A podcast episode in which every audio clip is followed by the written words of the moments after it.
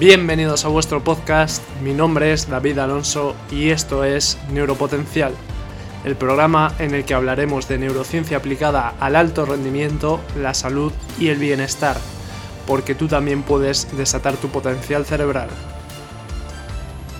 Bienvenido, bienvenida a un nuevo episodio de Neuropotencial. Hoy estoy aquí con Néstor Navalón, él es ingeniero aeronáutico, consultor financiero sobre todo y creador de contenido. Le podéis encontrar en Instagram, en YouTube Shorts, en TikTok y en Facebook. Vale, Néstor, si quieres, eh, preséntate para que los oyentes te pongan en contexto. No, pues eh, sí, yo soy, pues como tú has dicho, Néstor. Me dedico, sí, a consultoría financiera, ayudar a la gente a organizarse con, con su dinero, hacer un poquito el trabajo que deberían hacer los bancos, pero no hacen. eh, ese es el trabajo que yo hago. Y sí, desde hace un añito que estoy publicando regularmente en redes sociales con cierto éxito. Tampoco soy aquí nadie, eh, ninguna figura de referencia, pero bueno, voy haciendo. Y sí, aunque me formé en ingeniería aeronáutica como carrera al acabar mis estudios en bachillerato y tal, Después eh, se me despertó más el interés por, la, por toda la, rama de las ciencias sociales, a, través de la filosofía, la historia, etc. Y acabé en la economía. La economía, las finanzas personales. Y ahí, bueno, yo soy muy friki y, ahí me quedé atrapado. Y ahí en eso estoy y me parece a mí que estaré para siempre. Imagino que empezarías con también preguntando, preguntándote sobre cómo mejorar tus finanzas personales y un poco con tu mismo ejemplo práctico de cómo mejorar tú mismo en ese ámbito, ¿verdad? Sí, o sea, todo eso surgió. Yo siempre he sido una persona muy activa, eh, que he jugado a básquet, he tocado música, en fin, eh, daba clases particulares, estudiaba la carrera, de eso que no tienes un momento en el día libre, inglés, ¿no? Pues de todo, de todo. Tenía dos grupos de música. Eh, bueno, pues a todo eso, claro, no me daba la vida, ¿no? Para plantearme estos asuntos. Entonces yo, pues iba a la carrera, tal, hacía ahí, tal. Cuando me planteaba el futuro en esa época, eh, claro, es como que lo veía un poco a nivel económico, yo estaba, tenía la sensación de estar un poco atrapado, en el sentido de que veía que lo que me iba a tocar a lo largo de la vida es eh, unas ciertas horas de mi día, intercambiarlas a cambio de dinero y luego ese dinero intercambiarlo a, cambio de otras horas de mi vida donde disfrutase, ¿no? Y ese, ese punto de eh, sufro para después disfrutar. Y entonces estaba un poco, pero es que cuando disfruto realmente estoy disfrutando tanto si es a ese precio, tal. Bueno, en fin. Nunca he sido una persona mm, en ese sentido triste ni nada, pero pero bueno, sí que es algo que, especialmente cuando iba avanzando en la carrera, lo, era un pensamiento que me venía a la mente, ¿no? Y, y casualidades de la vida, mm, yo jugando a básquet era malísimo, muy mal, bueno, malísimo, a ver. Dentro de lo que es el básquet ya de cierto nivel, aunque a nivel amateur, eh, no era bueno, no era un buen jugador de básquet, pero resulta que los malos jugadores de básquet también se lesionan. Y me lesioné la rodilla, me, me, me rompí el cruzado. Y a raíz de eso, eh, se me desincronizó un poquito todo el programa de estudios del máster. Y tuve que dejarme el trabajo de fin de máster para un trimestre colgado, un cuatrimestre colgado. Y en ese cuatrimestre me surgió la oportunidad, de, a raíz de eso también, de irme al extranjero, de ir a Canadá a, bueno, a, cuidar a unos niños que se iban de intercambio, digamos. Ese era mi trabajo. Era un trabajo que requería muy poco. Bueno, más que nada estar de guardia por si pasaba alguna cosa, pero no requería muchas horas. De hecho, la semana igual dedicaba, no sé, a estar activamente trabajando cuatro o cinco horas como mucho cada semana. Pero estaba ahí de guardia. Claro, ¿qué pasa? Me pagaban bien porque además estaba en el extranjero y tenía mucho tiempo. Y claro, una parte de mí dijo, ¿qué voy a hacer ahora? Pues me puse a mirar series, a jugar a videojuegos, tal, por lo que en ese, yo que nunca podía hacerlo, dije, pues voy a aprovechar. Claro, a las, tres semanas, era para estar casi tres meses. A las tres semanas yo estaba que me subía por las paredes. Yo estaba que decía, pero eh, ¿qué hago con mi vida? ¿no? me falta sentido y tal. Y, justo coincidió que me llegó la primera, la primera nómina, digamos, ¿eh? el primer sueldo. Y yo lo que te digo, yo había dado clases particulares hasta ese momento, había trabajado los veranos, tal, pero, pero nómina como tal de tal, ingreso en la cuenta. No me había llegado nunca. Al menos con las. sabiendo que al mes siguiente y al siguiente me iba a llegar también. Y ahí se fusionó un poco el, aburrimiento supremo que ya no podía más, con eh, de repente algo nuevo, y yo que soy un tío curioso, dije, oye, yo no sé qué hacer con esto. Pensé, lo dejo ahí tal cual y al mes que viene entonces qué haré con él cuando no es como me lo gasto pero entonces si me lo gasto ya me lo he gastado no entonces qué hay que hacer cosa que parece una tontería pero que realmente cuando te llega el dinero dices qué hago con él y así que yo hice lo que haría cualquier persona prudente y es irme a Google y buscar qué hacer con mi dinero literalmente literalmente empezó así y bueno evidentemente ahí me salieron muchas sugerencias algunas un poco extrañas pero bueno, poquito a poco, eh, con esto internet, mm, fui viendo, fui filtrando y fui encontrando contenido que me gustaba, ¿no? Y entonces acabé en YouTube, me acuerdo, en un canal de YouTube que se llamaba Trabajar desde casa. Lo conozco. Todavía existe. Mitiquísimo. acabé, topándome con ese canal que además tiene esos dibujitos, ¿no? Que parece la mano que te dibuja y tal. Y, sí, sí, sí. Claro, ellos hablaban de unas cosas que yo en la vida las había oído, ¿no? Yo en esa época era 2018. Eso, es decir, hace cinco años de eso. Y yo en la vida había oído nada de eso. Y, y para mí fue una revolución, vamos. Eh, a raíz de eso leí, el propio canal recomendaba el libro de Kiyosaki, El Padre Rico, Padre Pobre. Lo estaba esperando. Eh, bueno, pues es que, es que no, es que empecé así. Eh, es el primer libro que me leí en ese sentido. Luego empecé a descubrir ya literatura más de crecimiento personal, autoayuda, llámale como quieras, Tony Robbins, yo qué sé, he leído tanto, bueno, tengo aquí en la estantería algunos, los que me caben. Eh, y bueno, es que me hinché, ahí en Canadá, estaba en Canadá y que no hacía nada, me hinché a leer, me hinché a hacer ejercicios de los que proponían los libros, tal, no sé cuántos. Volví a casa, volví a Barcelona, mi madre me dijo, ¿qué te ha pasado? Imagínate, mi madre me dijo, ¿pero qué te ha pasado? Porque me, me obligan una mentalidad absolutamente cambiada. Bastante insoportable también, ¿no? Con esa prepotencia que tiene el que ha leído cuatro libros de autoayuda, digamos, ¿eh? eh luego ha habido un, proceso también de, readaptación, ¿no? Pero bueno, me, cambió la vida, fue una experiencia que me cambió la vida y tuve mucha suerte. Y la moraleja que saqué, y con esto ya acabo que te estoy pegando aquí una turra que no veas, la, la moraleja que saqué yo hay cosas en la vida que se me dan bien, cosas que se me dan mal, muchas se me dan mal. Una cosa que se me ha dado bien siempre es estudiar. Estudiar se me ha dado muy bien. Tengo facilidad. Y yo pensaba, tío, yo soy un alumno muy bueno, realmente, del, sistema educativo, ¿no? Yo soy un caso de éxito del sistema educativo, ¿no? Matrículas y muy buen rendimiento académico, tal. ¿Cómo puede ser que yo haya pasado por aquí y en un librito así, donde se dicen dos tonterías, porque se dicen dos tonterías, sí. me haya revolucionado así la vida? ¿Cómo puede ser que esto no lo esté aprendiendo todo el mundo? Que no hace falta ser Einstein. Y esas ideas son las que poco a poco me han llevado hasta aquí. Esas ganas de cambiar, esas ganas de no. Bueno.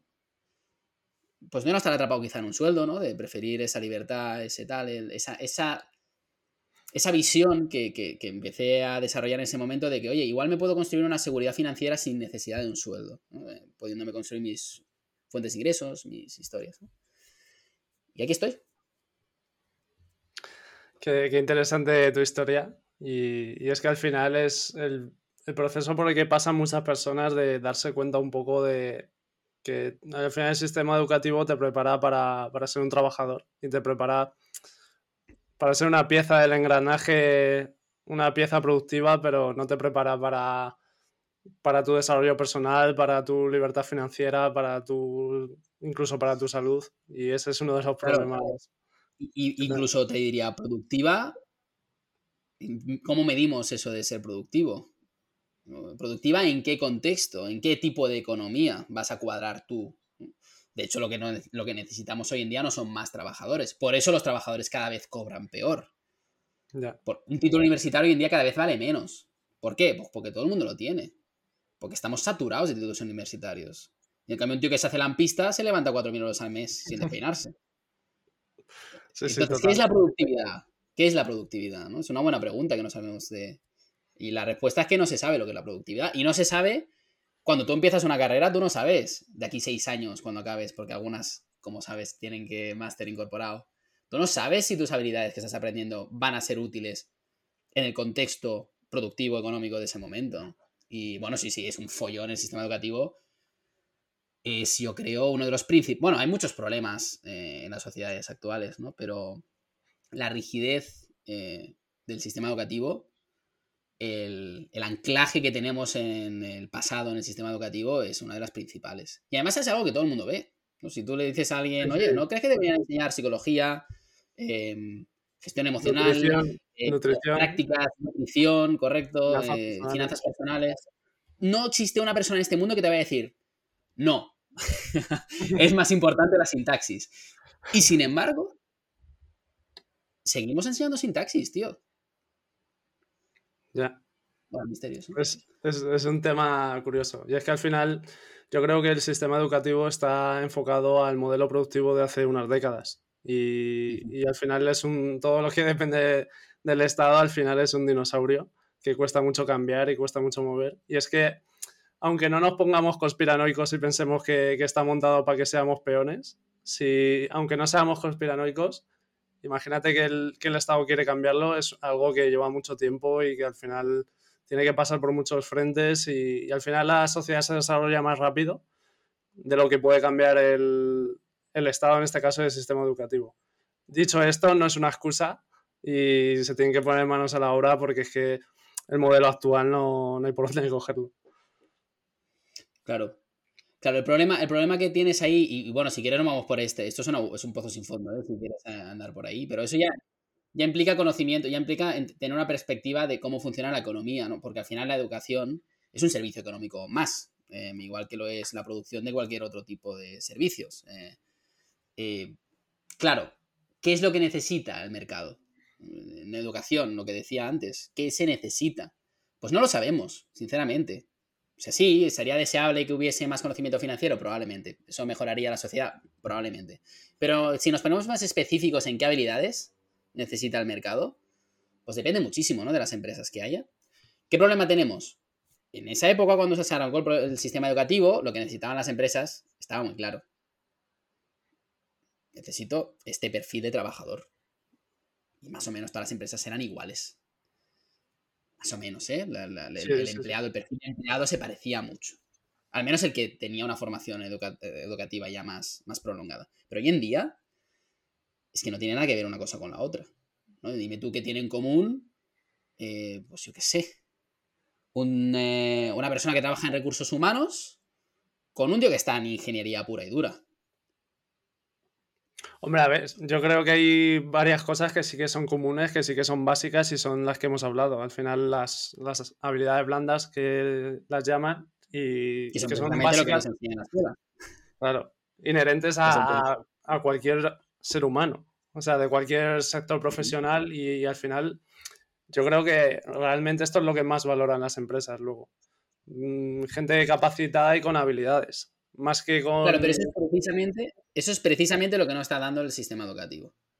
Claro. ¿Y por qué? Por lo que tú has dicho, porque en realidad todo lo que depende del Estado, cuando tú algo lo haces dependiente del Estado, eso tiene sus ventajas, puede tenerlas, ahí incluso podríamos discrepar, pero vale, puede tener sus ventajas, pero también tiene sus inconvenientes, y es que se convierte en piedra.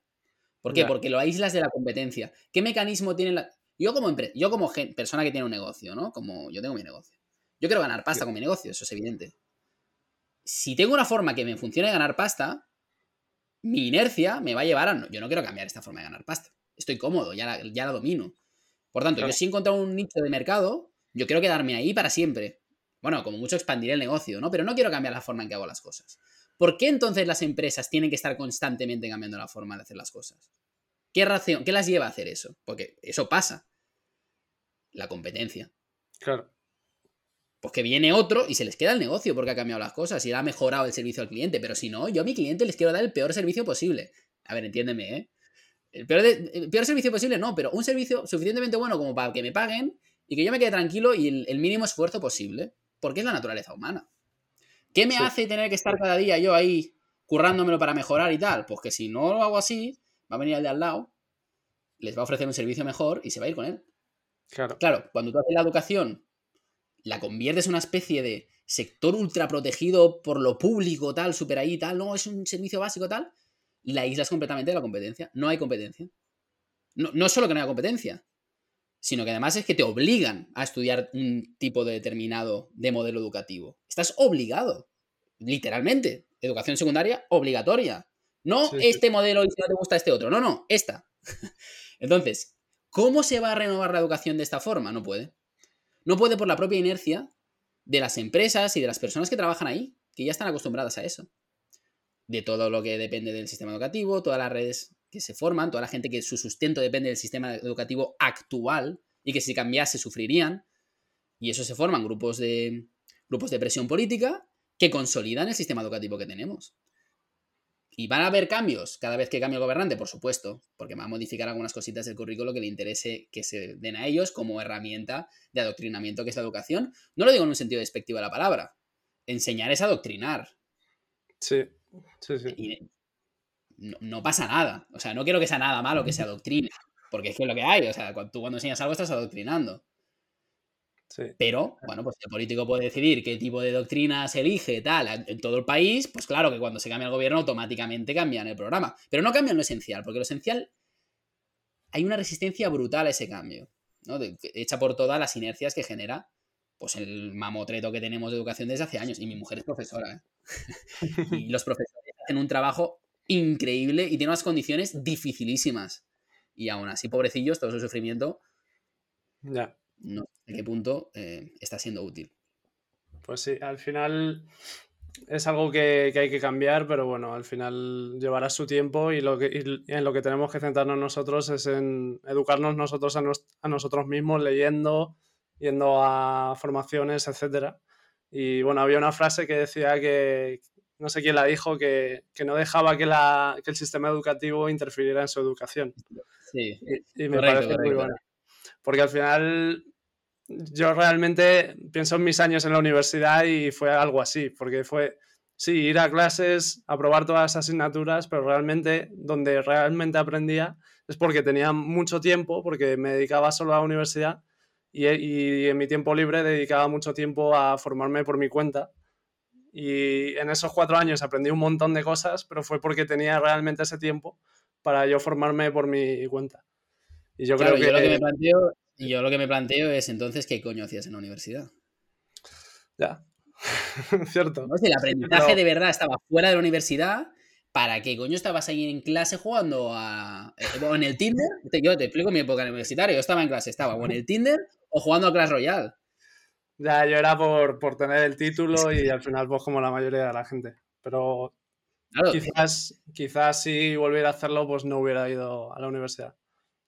Pero bueno. sí. Y eso por inercia, porque te vas ahí y es el camino establecido. Y eso crea unas inercias muy jodidas. Y tú, pues no sé por qué factor, has tenido la suerte de salirte de ahí. Yo he tenido suerte de salirme de ahí también. Yo tuve la suerte de lesionarme y de todo esto. Si no, es que yo estaría ahora currando amargado en una empresa de ingeniería aeronáutica. Sí. Bueno, yo estoy, aeronáutica, porque en España ya hemos visto que no hay nada, ¿no? Pero... Yo, estoy currando en una empresa de ingeniería aeronáutica y, y todavía no me he salido de ahí. Pero, pero bueno, sí. Espero que no estés muy amargado por eso, ¿no? no, pero al final mi proyecto, pues espero algún día poder salir un poco de, esa vida preestablecida y, bueno, es un objetivo que tengo. Quizá algún día llegue.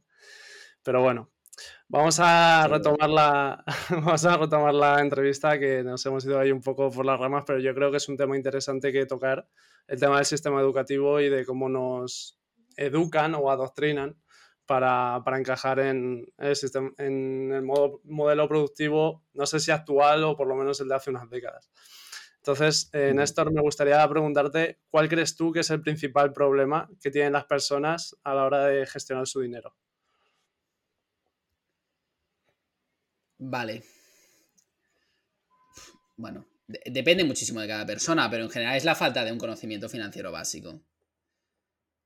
Y gestionar el dinero propio no es, no es complicado. Eh, no, es un arte que requiera de cuatro años de universidad. Te explico lo que hay que hacer en una hora. No, no, no, se, no se tarda más. hay un primer problema que es que la gente no entiende cómo funciona la economía y qué es valioso en una economía y qué puede hacer para generar más ingresos. Eso es un primer problema. Pero bueno, vamos a poner que es una persona que, sí que llega a fin de mes, ¿no? Porque ahí, si entramos en lo que no llega a fin de mes, ahí hay muchísimos, hay muchísimas cosas que pueden estar fallando. Vamos a poner simplemente que es una persona que llega bien a fin de mes, que va ahorrando cada mes y que deja el dinero en cuenta corriente. ¿Cuál es el principal problema? Que igual y, una cosa buena que ha tenido la situación de los últimos años es que la gente está empezando a intuir que el dinero en cuenta corriente no hace nada, con la inflación y tal, como está el aceite de oliva y estas cosas, estas cosas anecdóticas que son las que calan en realidad en la gente, ¿no? Se da cuenta la gente que el dinero en cuenta corriente no puede estar. Bueno, o que, que debería estar buscando rentabilidad. Pero es que no tienen ni idea de por dónde empezar. Que es el problema que tuve yo en ese momento. Claro. Como no sabes ni siquiera por dónde empezar, tampoco sabes lo que te estás perdiendo no sabes que ahorrar 100 euritos al mes, que parece una tontería, te puede cambiar la vida si lo miras a 20, 30 años vista. ¿Vale la pena ahorrar 100 euros al mes? Pues si lo miro a un año vista, no. ¿Qué, diferencia fundamental hay en mi vida entre tener 1.200 euros y no tenerlos?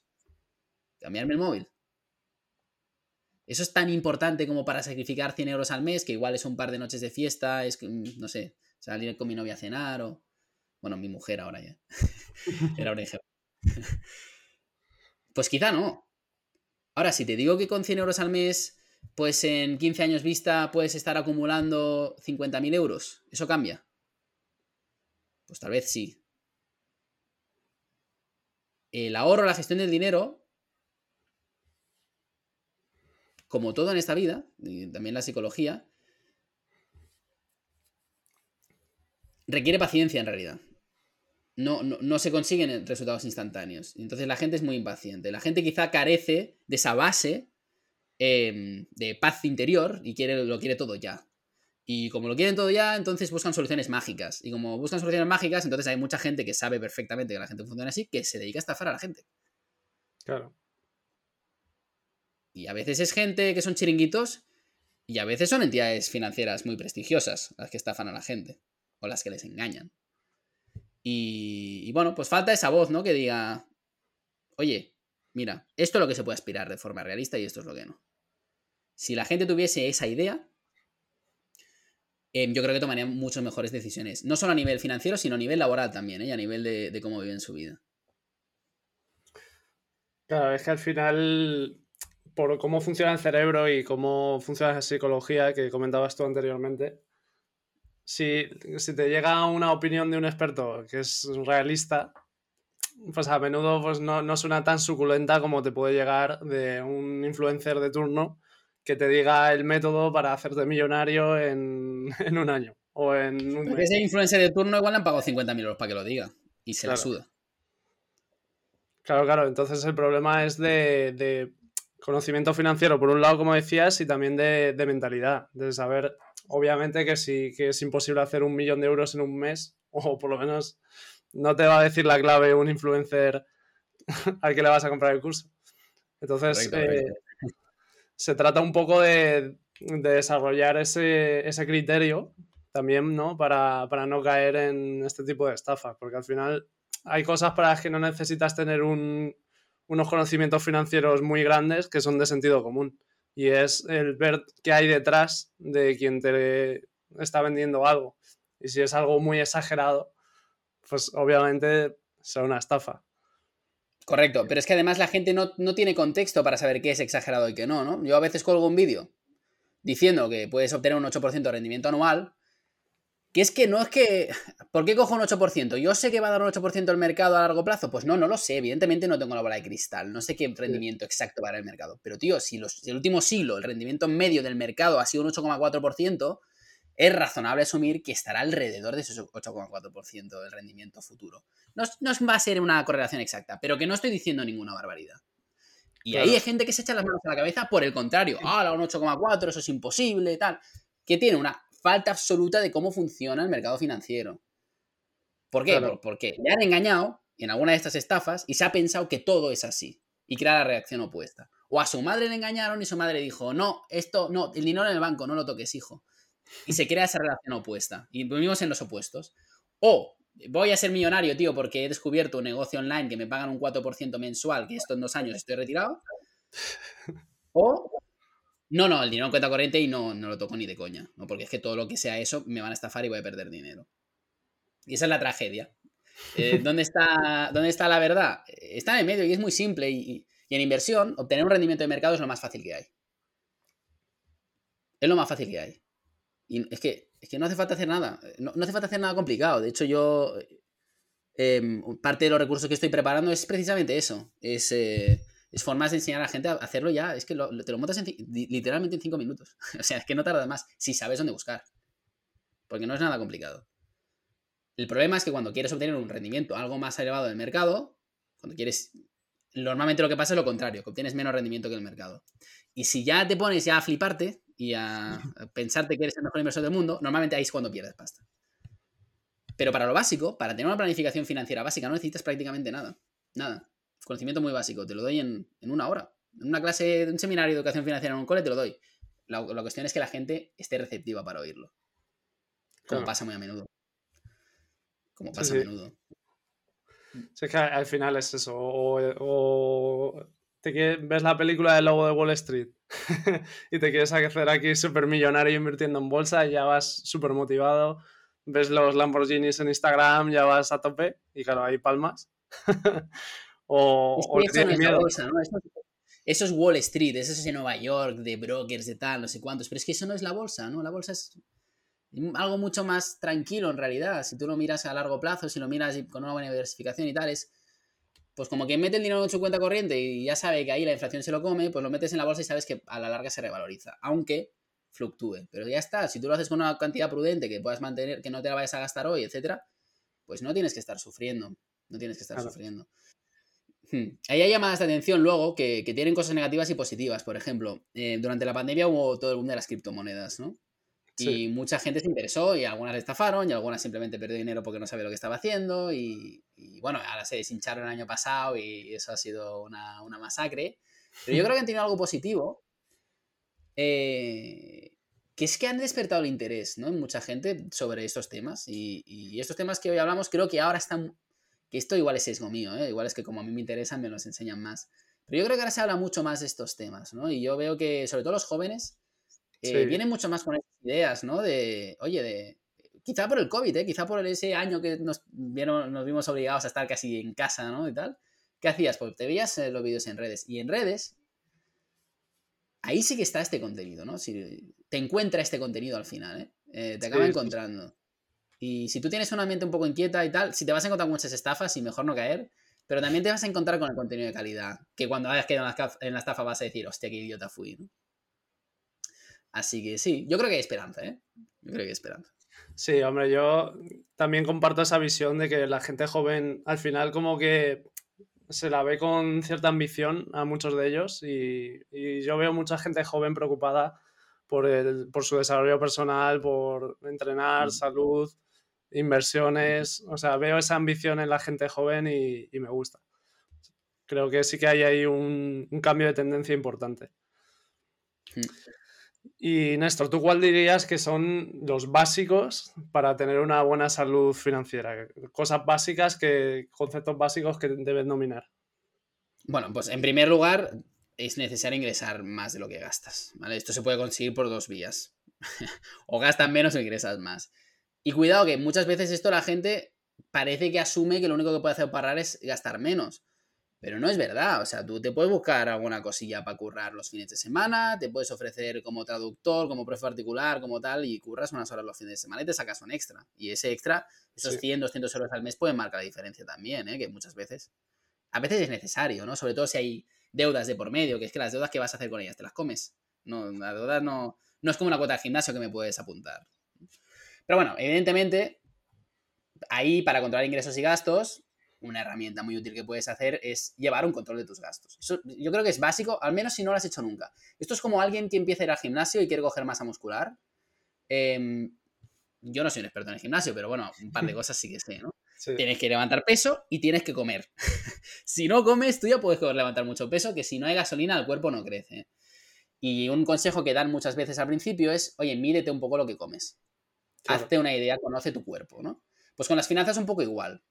Eh, no es que tengas que llevar un control de gastos toda la vida, que si quieres hacerlo está bien, y si eres un friki está bien, pero sí que te tienes que contar la verdad.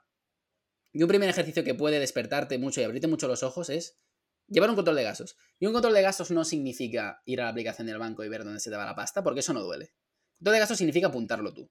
Y tener una hoja de Excel, que por cierto me hago promoción y desde mi, desde mi página de Instagram puedes descargar una hoja de Excel de control de gastos.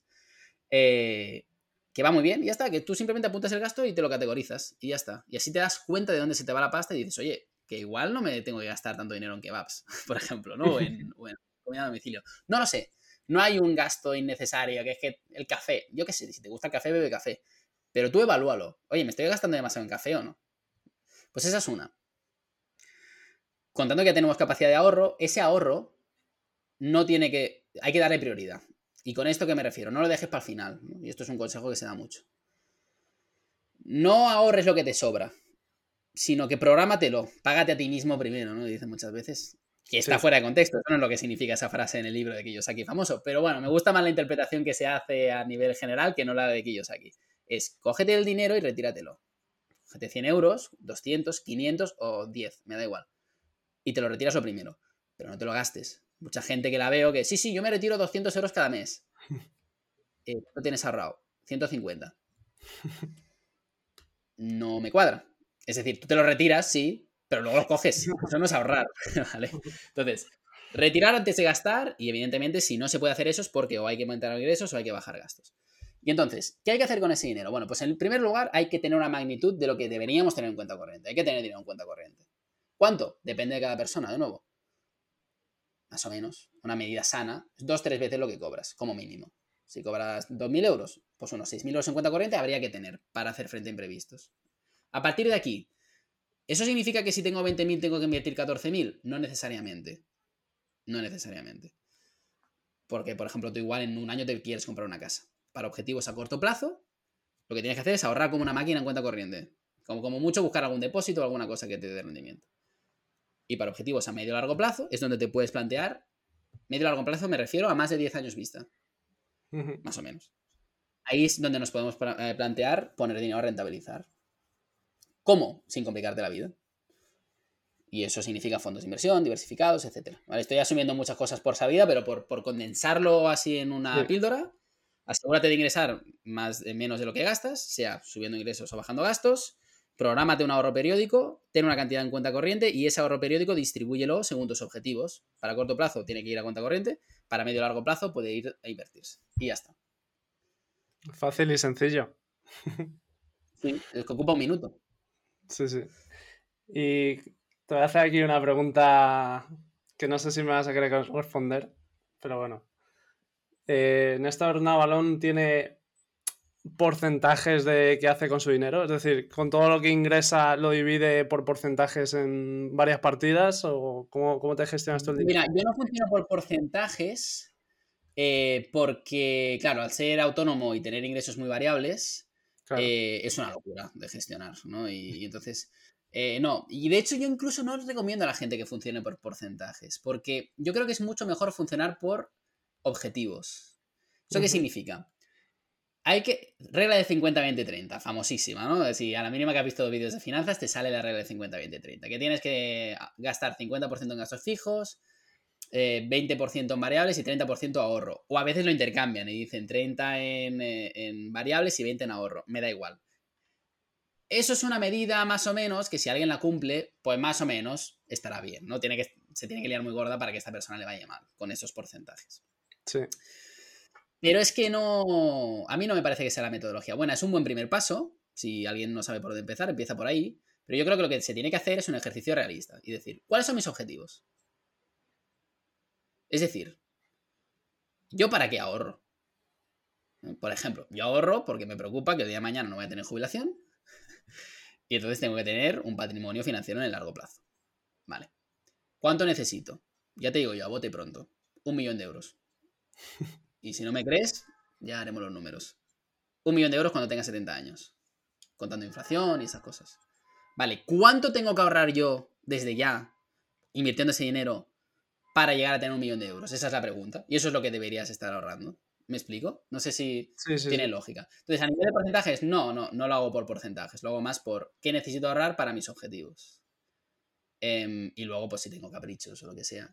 A mí me gusta tener un presupuesto de caprichos. Pero no te creas que le... O sea, mi presupuesto de caprichos son 60 euros al mes que me voy retirando en un apartado de una cuenta corriente. son caprichos muy caprichitos. No soy una persona para nada gastona. Em, y entonces yo, por ejemplo, si me quiero cambiar, si me quiero comprar ropa, si quiero hacer alguna cosa así, qué sé, eh, comprar un detallito a mi mujer o alguna cosa así, pues de ahí lo saco. Em, ¿Y cuánto es eh, para lograr el millón de euros de aquí a, bueno, no sé si tienes hecho los cálculos, imagino que sí, eh, de aquí a X años, cuánto puede ser la... Es que, a ver, ahí dependerá un poco de la rentabilidad que se obtenga. Claro, un 8%, ¿no?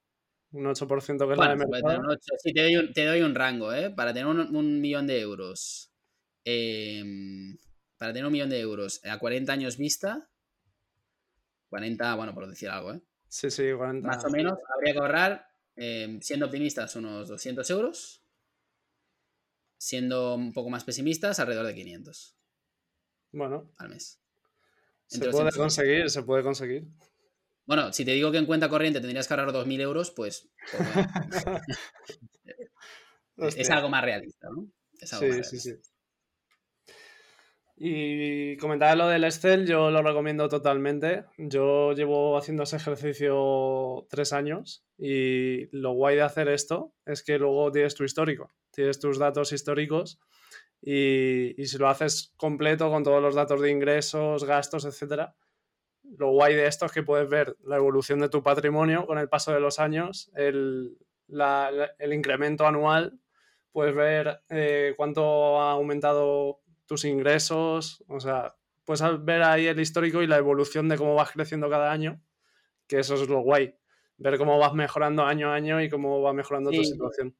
Eso es algo muy importante, ¿no? Para, yo diría que incluso para la salud mental, ¿no? El, eh, darte cuenta de que estás mejorando. El otro día, mira, el otro día compartí una historia de Instagram, ¿no? Porque ahora yo estoy desde, desde septiembre, eh, yo siempre había entrenado, pero mi mejor amigo, el padrino de mi boda, es entrenador personal. Y llevamos años diciendo, va, que empieza a entrenar conmigo, tal. Y no sé, por pitos, entre pitos y flatos no lo hacía. Y desde septiembre estoy entrenando con él y él me dijo, me insistió, tío, hazte una foto cuando empieces, grábate tal. Y el otro día me dijo, va, hazte otra foto. Y yo sí que es verdad que me noto más fuerte, que tal, que tiro más y lo que sea, y, como tengo mucha más consistencia ahora que me lleva él y tal, pues noto resultados. Pero claro, yo vi el vídeo y dije, joder, tío, si es que realmente se nota, ¿no? Realmente se nota. Y eso es algo que no me había pasado nunca. ¿Porque estaba entrenando mal? Mm, no, porque igual no me había hecho la foto. Claro. Y, ese punto de motivación, cuando las cosas se ponen difíciles, que se ponen, cuando no te apetece, yo voy a las 6 de la mañana al gimnasio, cuando no te apetece ir a las 6 de la mañana al gimnasio, igual te acuerdas de eso. Y ese pequeño referencia que te has dado te da fuerza para seguir. Y en las finanzas pasa un poco igual, pues a veces hay momentos en los que unos compañeros te dicen, va, vamos, vamos a Nueva York por Semana Santa. igual lo responsable en tu caso es decir, no, no me voy a Nueva York. Porque tengo objetivos económicos que son importantes para mí. No me quiero gastar 3.000 pavos en un viaje, porque sí, los vuelos no son tan caros, pero luego estar en Nueva York y me voy a gastar una pasta. Igual te lo puedes permitir, pero no debes permitírtelo. Sí. Y, bueno, y, en cualquier gasto que tengas, incluso en los pequeños gastos, porque al final yo soy muy de, de pensar que gastar en viajar es una buena inversión y es una inversión realmente en tu, en tu conocimiento. Sí, pero te pongo un ejemplo. Te pongo un ejemplo. Gastar en viajar está muy bien. Yo creo que, A veces me da la sensación que está un poco sobrevalorado, pero también entiendo a la gente que realmente tiene pasión por viajar. Yo personalmente no tengo esa pasión por viajar y... O sea, sí que me gusta viajar, cuidado, eh, lo disfruto. Pero no es aquello que digo, yo es que si tuviese libertad financiera me pasaría viajando todo el día. Ni de puta coña. O sea, no. no, sí que viajaría, pero no sería eso, no, todo el día en el avión. No. Eso no, no es lo que yo quiero. Eh, y es como un poco cliché, ¿no? Oh, si pudiese hacer lo que sea, viajaría. Bueno, ya, sí. Hay, no dudo que haya gente que lo haya, ¿eh? pero yo creo que hay mucha gente que dice que quiere viajar y en realidad lo que le pasa es que nunca se ha planteado qué es lo que quiere. Entonces dice, puedo viajar. pero bueno, eh, fuera de eso, fuera de eso, si para ti es muy importante viajar, ¿cómo lo plantearía yo? ¿Cuánto me quiero gastar en viajes al año? Claro. Me hago un presupuesto. Yo creo que hay dos. Hay, hay tres magnitudes que, que, que van a determinar tu vida, ¿no? Cómo inviertes tu tiempo, cómo inviertes tu dinero y cómo inviertes tu energía. Para invertir tu tiempo, para saber cómo estás invirtiendo tu tiempo, qué herramienta tienes para medir tu agenda. Por tanto, es muy importante llevar tu el control de tu agenda en realidad. Porque ahí mides, ¿no? Lo que tú decías, ahí lo ves. ¿no? ¿Dónde estoy gastando mi tiempo? Y, si tienes una agenda y miras hacia atrás, dices, hostia, mira, es que esta semana fue una mierda, porque es que mira qué, qué semana de mierda tuve, ¿no? De tu dinero, ¿cómo llevas el control? Con presupuestos. ciñéndote los presupuestos. Entonces, por eso te lo decía. Si Sí, sí, sí. para mí es muy importante viajar y decido que cada mes retiraré 300 euros para viajes y por tanto cada año me gastaré 3.600 euros en viajes, más o menos. Igual un año más, un poco menos, pero por ahí. Y ya los tengo agendados y unos amigos míos me dicen de irme a Nueva York, ¿entiendes? Sí, sí, sí. Igual no tengo que ir a Nueva York. Otra cosa es que tenga 6.000 euros ahorrados para viajes y me digan, vamos a Nueva York. Me lanzo de cabeza.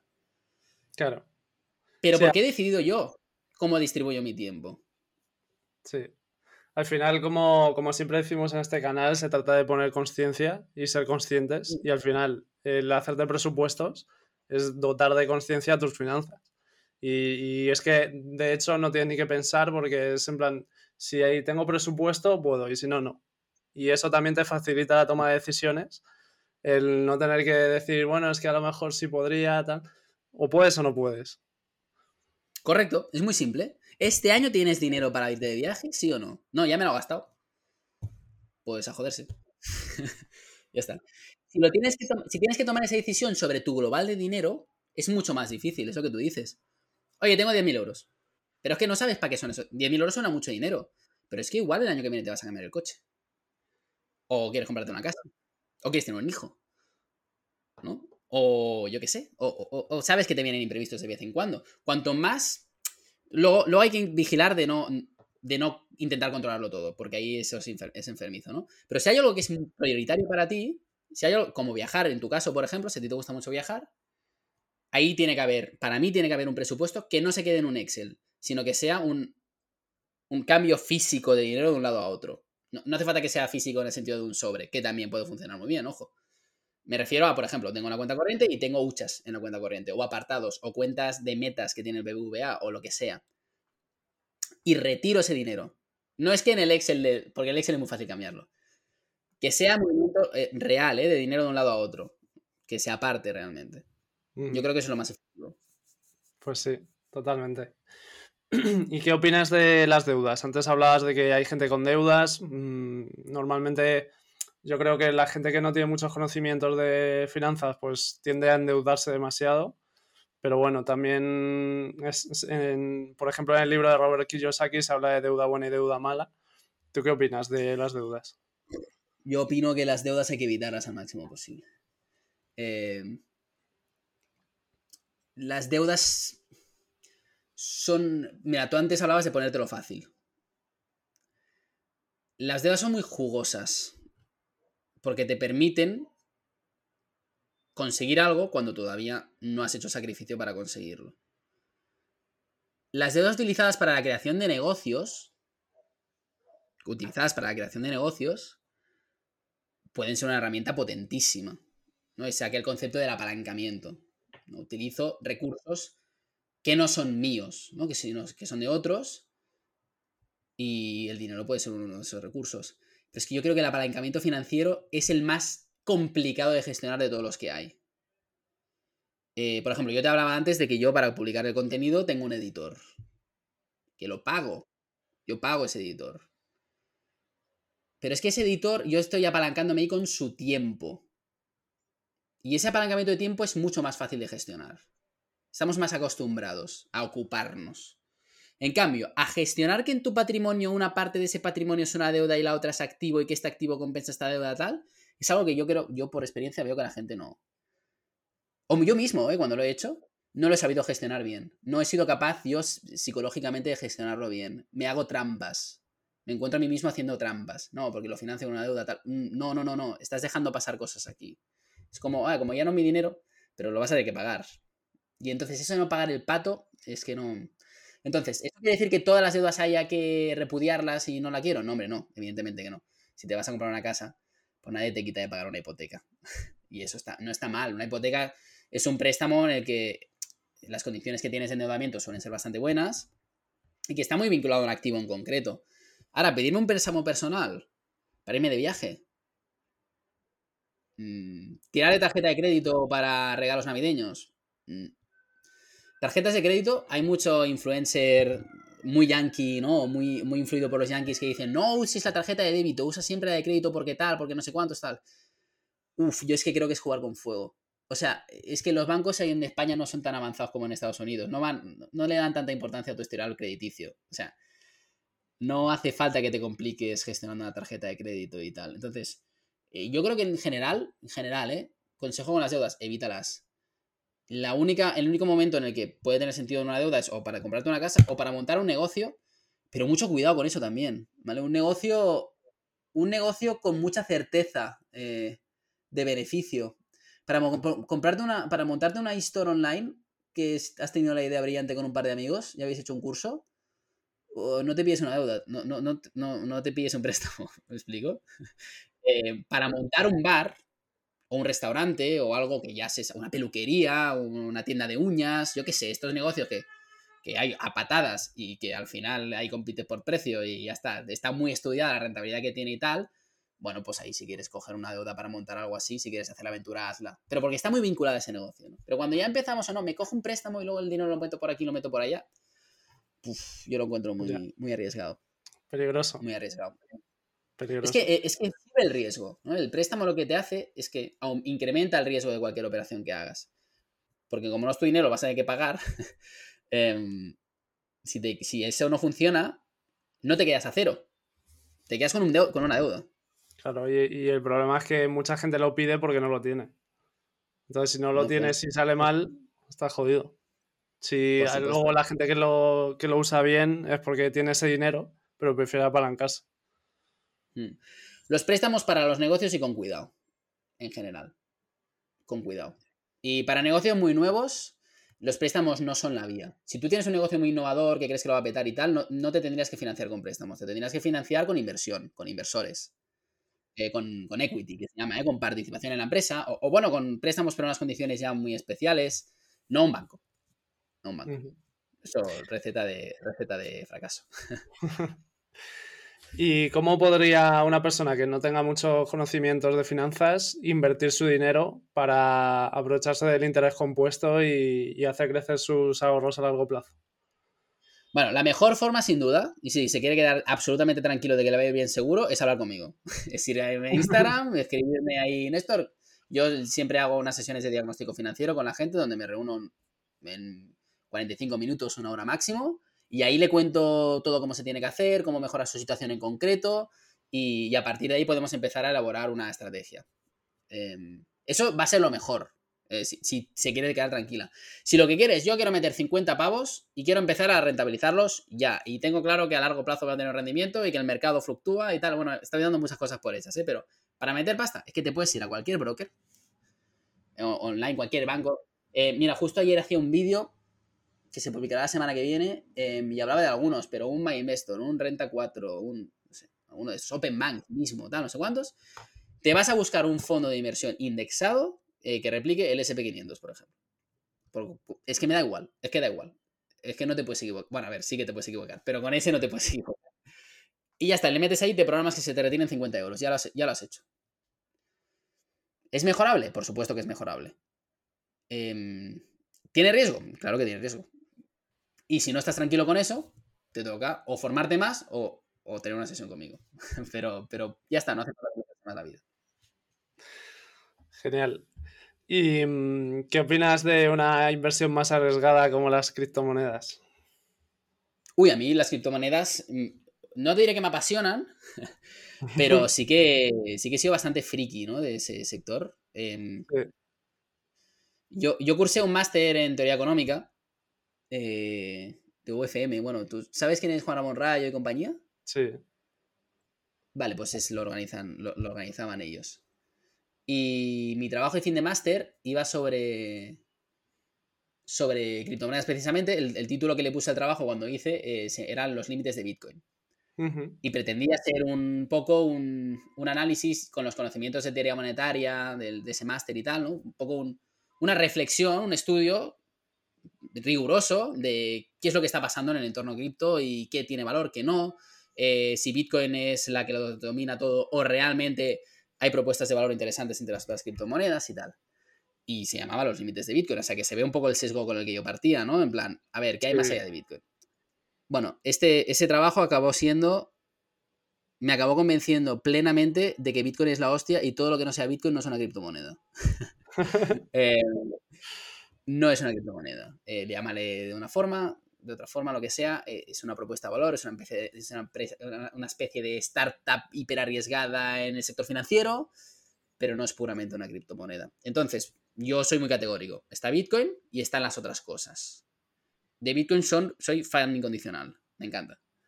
De las otras cosas, es que hay tantísimo. hay tantísimo que ya te digo, yo cuando estoy haciendo el estudio profundo fue, eh, ahora ya ha pasado ya un año y es que ahora estoy totalmente desactualizado de las novedades que han ido habiendo.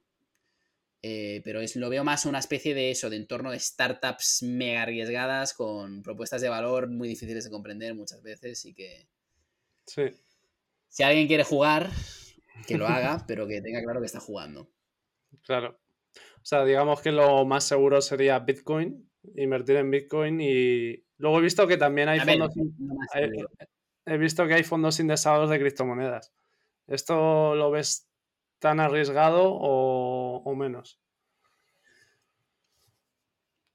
A ver, el riesgo financiero de una operación tiene muchas fuentes. Uno es el riesgo de mercado, digamos. Un indexado, el riesgo de mercado que tiene con respecto a lo que indexa es lo mismo. O sea, pues si Ethereum se va a cero, pues eh, la parte de ese indexado que tenga Ethereum se va a cero y ya está. ¿Qué pasa? Que luego hay otros riesgos también cuando inviertes, ¿no? Y está lo que se llama riesgo de contraparte. Ese riesgo es si yo, por ejemplo, tengo dinero en eh, un, exchange y ese exchange quiebra. Entonces, si la entidad que hace el. Eh, que, emite ese fondo indexado referenciado a las criptomonedas es, por ejemplo, Vanguard. No sé cuáles son ¿eh? realmente las que lo hacen, pero Vanguard es una cantidad de reconocidísimo prestigio. Ese riesgo de contraparte es más pequeño que si lo tienes, por ejemplo, en FTX. FTX, bueno, por si alguien no lo sabe, fue un broker de los más grandes del mundo que hace, no sé si era un año ya, un poquito más incluso, no llega, más o menos un año, Em, quebró y bueno, se quebró porque se descubrió que el propietario estaba cogiendo la pasta de los usuarios y se la estaba gastando en financiar la campaña de Joe Biden, por ejemplo. Sí. Eh, por ejemplo. Entonces, eh, bueno, no, no es esencialmente muy distinto, yo diría, pero sí que hay un riesgo de contraparte que, que cambia. Y mm, vamos a ir acabando y, no me quiero quedar sin tocar un tema que para mí, desde mi visión, es súper importante y sobre todo si hablamos de los problemas que pueden tener las personas con las finanzas. Para mí el, tema más importante es el tema de las pensiones. Yo creo que, la gente no es consciente de la magnitud de este tema, porque claro, la gente tiene un poco la, mentalidad de que las cosas van a seguir como están ahora y de que el Estado es responsable de ellos, de su, de su pensión y de garantizar que tengan todo, que tengan unos ingresos cuando se jubilen. Y claro, simplemente viendo cómo está el tema a nivel demográfico, ya es, es que es muy ingenuo pensar así. Y la gente yo creo que está mirando hacia otro lado y no se está planteando la magnitud que tiene esto. Entonces, Néstor, me gustaría que, que me dieras tu opinión y qué puede hacer la gente. Eh, sí, yo aquí yo creo que mm, esto es una trampa brutal. Es una trampa. En, economía, yo es que me encanta la economía. Y la economía se mueve por incentivos. Y cuando hemos hablado de la educación pública también hemos hablado de incentivos. Y aquí hay una tormenta perfecta de incentivos. Pero una tormenta perfecta. Es que estamos muy jodidos con este tema. es decir, esto va a reventar. ¿Por qué digo que va a reventar?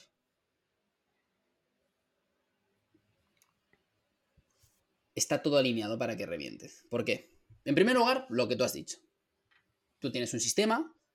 Mira, sobre, esto estaba preparando. Es que me encanta este tema. Em, en la medida que mi trabajo me lo permite, me gustaría hacer contenido un poco más largo, de larga duración. Y me, empecé a preparar eh, todo un vídeo largo de YouTube que pretendía hablar sobre la historia del sistema de pensiones. O sea, cómo se consolida el sistema de pensiones, cómo va barriendo todo, etcétera, etcétera.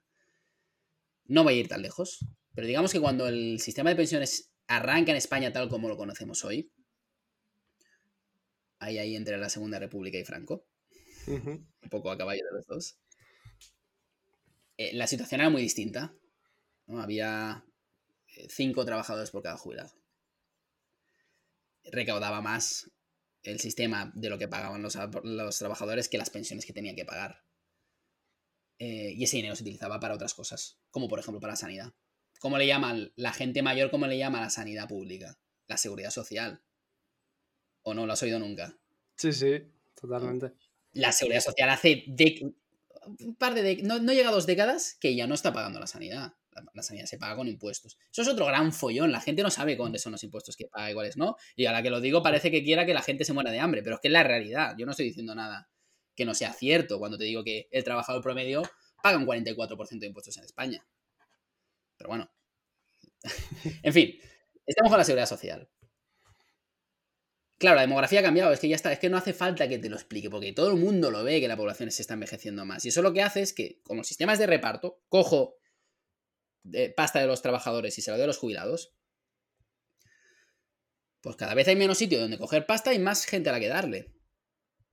Entonces, ¿cómo se supone, cómo se supone que vamos a poder pagar las pensiones no ahora, bueno, ahora más o menos se van pagando. En, no sé, 30, 40 años. Bueno. Lo que te dicen los políticos, depende de cuál le preguntes, pero en general todos es que sí, es que con algunas modificaciones este sistema se puede, se puede hacer sostenible. Y confían en dos factores para que esto suceda. El primero, evidentemente, es recaudar más, es decir, subirte todavía más los impuestos. Es decir, a un tío que le estás cobrando ya el 44%, ¿Le quieres llegar a cobrar, no sé, el 50, el 60 para pagar pensiones? O sea, de cada 10 euros que yo genere, 6 se los va a llevar el Estado.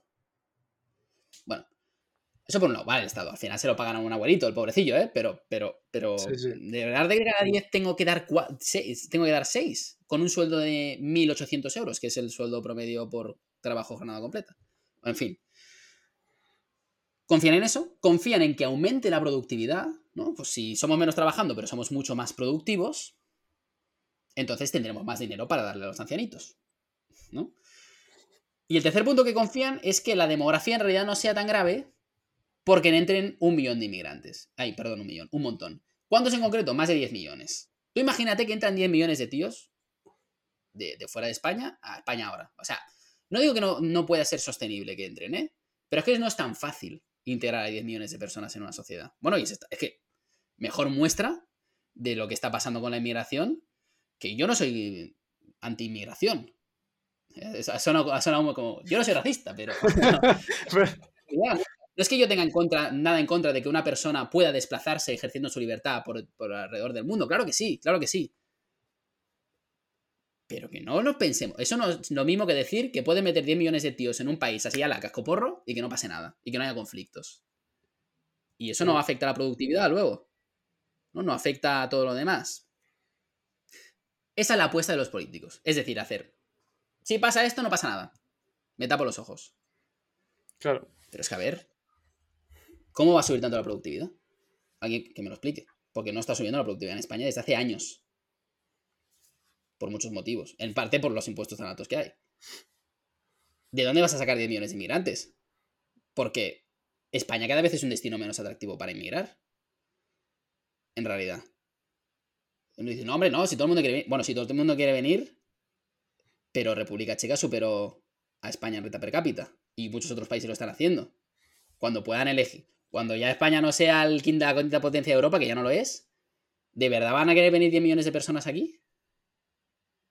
¿O cuáles van a ser esas 10 millones de personas que, que van a venir? ¿Va a ser el, el ecuatoriano que prácticamente eh, tiene la misma cultura que nosotros y que tal y que viene y se integra? ¿O va a ser un pobre de la África subsahariana que se está muriendo de hambre y que viene de una tribu prácticamente? Y que cuando llega aquí es que no sabe hacerlo con un canuto. Porque no es la misma calidad. Entonces, ya solo eso es un drama. Pero es que además no existe ningún incentivo político para poner solución al problema. Porque a día de hoy ya somos más de 9 millones de pensionistas. Y el censo electoral es 30 millones de personas. Tienes un 30% del electorado, que además son los que más van a votar, que están en esa situación y que quieren que se les paguen lo que les han prometido, evidentemente. ¿Quién se come el marrón? Pues ellos se lo van a comer. Y los jóvenes lo vamos a comer. Porque nosotros vamos a pagar mucho más de lo que deberíamos y ellos van a cobrar mucho menos de lo que les han prometido. Sí. Y esa es la realidad. Va a llegar, no va a llegar de golpe. Lo van a intentar alargar tanto como puedan, pero va a llegar un momento que tal. Y si me dices, no, es que España está en una situación, las cuentas públicas, que tenemos robustez, ¿no? Que, que somos un país responsable fiscalmente. Y que por tanto, si lo necesitamos durante unos años, podemos tirar de endeudamiento. Pero es que España está en más de un 110% de deuda sobre el PIB. Deuda pública. ¿De dónde sale la pasta? No sale. Así que más os vale ahorrar. Sí, sí, no, la verdad es que este es un tema de película de terror porque es que solo pensarlo y es que no sé cómo va a acabar esto y, bueno, lo que tú decías, la explicación de los políticos, traer 10 millones de inmigrantes, claro, eso es muy fácil decirlo, pero al final, ¿qué tipo de trabajo mm, se va, a haber demanda de aquí a 30, 40 años? ¿Qué tipo de, de conocimientos van a tener esos inmigrantes o qué tipo de profesiones van a tener? ¿Van a tener las profesiones que se hacen falta en este país dentro de 30 o 40 años, que probablemente sean muy cualificadas. No lo sé. Y luego es que al final... ¿Qué formación traen esos inmigrantes, no? O sea, eh, ¿qué facilidades tienen para integrarse culturalmente en un ambiente de trabajo donde, por ejemplo, hay muchísimas mujeres y, no están acostumbrados a interaccionar ellos con mujeres en ese entorno, ¿no? Y, traen unos vicios que no tenemos aquí. No es, eh, no, es, una cuestión racial, es una cuestión cultural. ¿no? Eh, ponerse la venda ante eso es, es que, vamos, es, es clarísimo. Es que eh, lo que habría, o sea, es que no se soluciona con que traigas 10 millones de personas, sino con que traigas 10 millones de trabajadores que puedan encajar en la demanda del mercado de aquí a 40 años. Atraer población es buenísimo, ¿eh? Yo no digo que sea algo malo. Es buenísimo que la gente venga, pero, pero claro, esto es como cualquier cosa. Si tú quieres meter gente en tu casa, eh, lo que te interesa es poder escoger quién entra en tu casa, ¿no? También. Eh, es decir, ¿no? Hala, pues ¿quién quiere que entre a mi casa? No, pues te interesa, hostia, pues que haya tanta gente que quiere entrar en mi casa, que quién viene al final. Pues los que están mejor preparados, pues como si fuese una empresa, digamos. Em, claro. Sí. Si, no lo piensas en estos términos, no tiene ningún sentido el razonamiento del gobierno. Y, bueno, en fin. Pero claro, yo personalmente, y poniéndome aquí un poco censurable, creo que, los políticos saben de sobra que esto va a quebrar y lo único que están pensando es en mantenerse en el poder para las próximas elecciones y pasarle la patata caliente al siguiente que venga. Como ellos no van a estar cuando esto explote, pues incentivos. Los mismos incentivos. Es que el político no tiene ningún incentivo en poner solución a este problema. Porque ¿para qué voy a enfadar a 9 millones de pensionistas si yo igualmente no me lo voy a comer el problema? Totalmente. Claro, y, es que si llega un político que diga la verdad y que diga lo que está pasando y lo que va a pasar, es que estoy viendo que se van a echar encima porque no, es que cómo va a ser posible esto, no sé qué. Ya me lo conozco. No, esto, pero bueno. esto no se soluciona mediante los políticos. Es que yo creo que un vicio que tenemos em, en España particularmente es pensar que la solución de todo la tienen que tener los políticos. Los políticos no arreglan nada. Los políticos lo que hacen es estropear las cosas. Siempre. Lo que hay que hacer es tomar tu responsabilidad sobre tu vida. ¿Qué, es la mejor forma de hacer frente a la quiebra del sistema de pensiones? Teniendo tu ahorro. Que cuando a tu padre la pensión que le han prometido no le dé, puedes decir, papá, yo te pongo. Eso es lo que hay. Es que es así de triste, pero es lo que hay. Y luego, pues, quien pueda, quien esté en la posición y quien, bueno, se quiera meter en fregados, pues oye, pues no quedarse callado, ¿no? Y decirlo. Y, y, eso, en ese sentido, ahí viene mi optimismo, ¿no? Yo creo que Internet, en Internet, no es tan fácil controlar el mensaje, aunque lo van a intentar y aunque lo están intentando, ¿no? Eh, con leyes que están aprobando en Francia sobre los influencers y tal, ¿no? Claro que lo van a intentar. Pero es que no, no es tan fácil. No es tan fácil controlar el mensaje.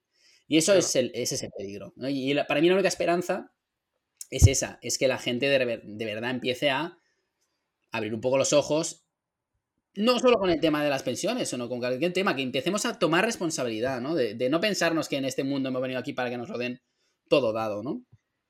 sino que, tenemos la capacidad de influir en el mundo y de hacerlo un sitio mejor. Pero si nos quedamos de, de brazos cruzados, tapándonos los ojos eh, o escondiendo la cabeza en la arena con un avestruz, así no va a cambiar nada y al contrario, nos va a acabar pillando el camión. Claro. Sí, pues aquí estamos nosotros poniendo nuestro granito de arena para por lo menos decir esto que va a pasar y que al final son verdades crudas y, que alguien lo tiene que decir y para que la gente vaya tomando acción y se vaya preparando, porque al final la gente joven además vamos a ser los que nos van a subir los impuestos para, pagar las pensiones de los que estén por delante y luego cuando lleguemos a nuestra edad no vamos a tener pensión Así que vamos a tener que ahorrar doblemente y cuidar nuestras finanzas. Algo nos darán, ¿eh? O sea, no, será una cuestión de no tener. Pero, pero sí, te dará para una miseria. Mira, yo, yo cuento con que no me van a dar nada y luego si algo me cae, pues eso que me llevo. Sí, sí, eso es lo sano. Yo siempre les digo, tú piensa cuánto te gustaría cobrar cuando te jubiles para estar tranquilo. ¿vale? No me digas 8 millones de euros, ya lo sé. Ponle 1.000, 2.000 euros al mes, ¿vale? Para estar tranquilo de nuevo. Esos 1.000, 2.000 básicos para ti tienen que salir de tu ahorro. Si luego el gobierno te paga 500.000 o 2.000, fantástico, hacemos una fiesta. Claro. Pero que esos 1.000 salgan de tu ahorro. Que lo básico para ti salga del ahorro que has hecho tú. Pues sí. Genial, pues con, este mensaje vamos a pasar ya a la última pregunta, la que le hago a todo el mundo, y es que me recomiendes un libro, una peli o una serie. Uf. Uno, ¿de qué temática? Lo que tú quieras, aquí es freestyle. A ver, como estoy aquí un poco en aspecto económico o finanzas, yo hay un libro, que es que no puedo dejar de recomendarlo, eh, que de hecho creo que no lo tengo aquí porque se lo he dejado a alguien, que siempre es lo que me pasa, que siempre dejo los libros y nunca vuelven. Eh, es un libro de economía. Sí. Eh, no de finanzas personales, sino de economía. Eh, que se llama Economía en una elección, de Henry Hazlitt. Es, es lectura intermedia, diría. O sea, se tiene que coger con ganas. si lo coges sin ganas, te va a aplastar. Pero si lo coges con ganas, lo vas a disfrutar como un enano. Y si alguien quiere un libro un poco más básico que hable de estos problemas y tal, eh, mucho más didáctico y que te va a abrir mucho los ojos, y parecido a ese, está Una revolución liberal para España, de Juan Ramón Rayo, precisamente.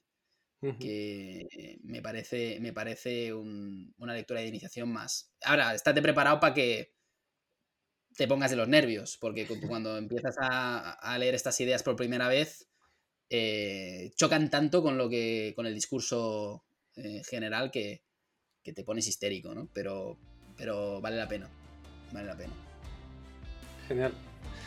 Pues nada, muchas gracias Néstor. Yo creo que ha quedado una entrevista súper chula con temas que a todo el mundo le interesan. Y, y, nada, pues muchas gracias por venir aquí. Estás invitado siempre que quieras. Encantado de estar por aquí, cuando quieras repetirnos. Genial, pues nada, los oyentes, si os ha gustado, compartirlo con las personas que creáis que les puede interesar suscribiros y nos vemos en el siguiente episodio. Un abrazo.